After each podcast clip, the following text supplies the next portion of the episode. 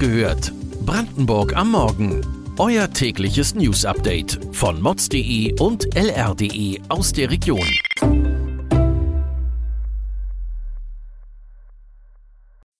Guten Morgen an diesem 25. Oktober. Handwerksbetriebe stehen unter massiven Druck. Ganztagsschulen erfreuen sich in Brandenburg hoher Beliebtheit. Ewe baut in Rüdersdorf Speicher für Wasserstoff. Das und mehr erfahrt ihr heute bei Wach gehört, Brandenburgs Morgen-Podcast von mods.de und lr.de. Sorgen um die steigenden Kosten machen sich derzeit neben Privathaushalten auch Unternehmen. Die Handwerkskammer Cottbus macht in ihrem jüngsten Bericht zur Konjunkturlage deutlich, dass auch Handwerksbetriebe derzeit Existenzsorgen haben. Denn die steigenden Energiekosten, Lieferengpässe und gestiegene Materialkosten mit dem anhaltenden Fachkräftemangel zusammenfallen. Viele Lehrstellen bleiben auch in diesem Jahr unbesetzt.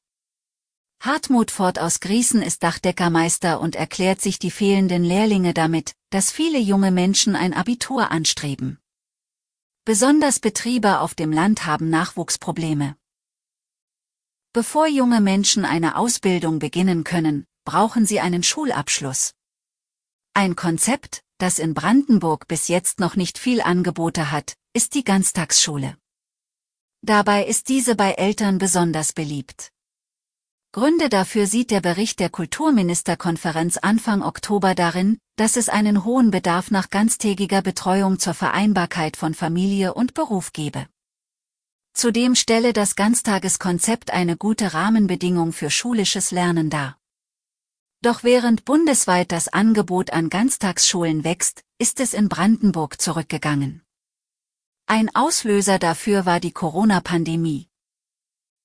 Während Brandenburger Schulen ein Loch beim Thema Ganztagsschulen aufweisen, wird in Rüdersdorf ein richtiges Loch gegraben. In diesem soll Wasserstoff gelagert werden. Derzeit kommt das Erdgas für die Heizungen in Brandenburg aus einem Speicher der EWE in Rüdersdorf. Doch wenn es künftig eine Knappheit an Erdgas geben soll, muss eine Alternative her. Ab November will der Energiekonzern einen Hohlraum im Salzstein ausspülen. Dieser soll etwa die Größe eines Eigenheims haben. Über Rohre sollen dann 4000 Kubikmeter Wasser in die Tiefe gepumpt werden.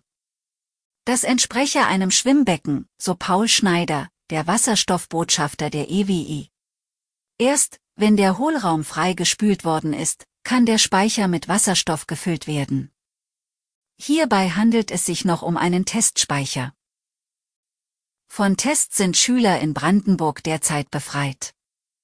Es sind Herbstferien. Und in den Ferien übernachtet man schon mal in einem Hotel. Eine Unterkunft, in der schon lange keine Übernachtungen mehr angeboten werden, steht in Eisenhüttenstadt. Das Hotel Lunik hatte seine Glanzjahre zu Zeiten der DDR. Heute sind die Fensterscheiben eingeschlagen, der Putz bröckelt und die Fassade ist beschmiert. Für das fast 60 Jahre alte Gebäude haben bereits mehrere Bürgermeister versucht, mit dem Eigentümer eine Lösung zu finden. Doch bislang ohne Erfolg. Die AG Lunik bestehend aus Vertretern der Stadt und der unteren Denkmalschutzbehörde will sich nun um die Angelegenheit kümmern.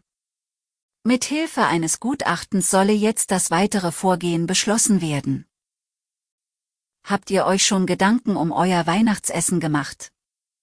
In knapp zwei Monaten heißt es wieder Odo Fröhliche und Plätzchen bis zum Abwinken.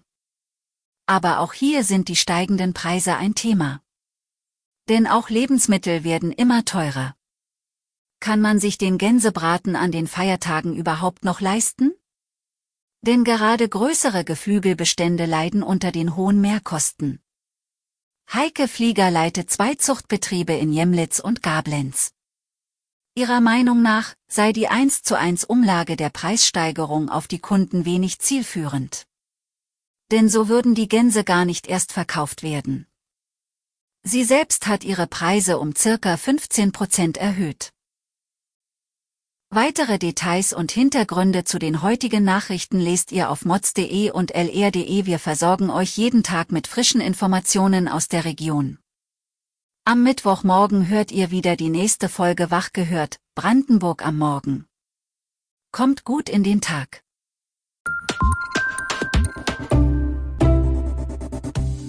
Wach gehört. Brandenburg am Morgen ist eine Produktion von mods.de und lr.de. Wir freuen uns auf euer Feedback per Mail an wachgehört.mods.de. Ihr findet uns auf allen bekannten Podcast-Plattformen. Abonniert uns für euer tägliches News-Update.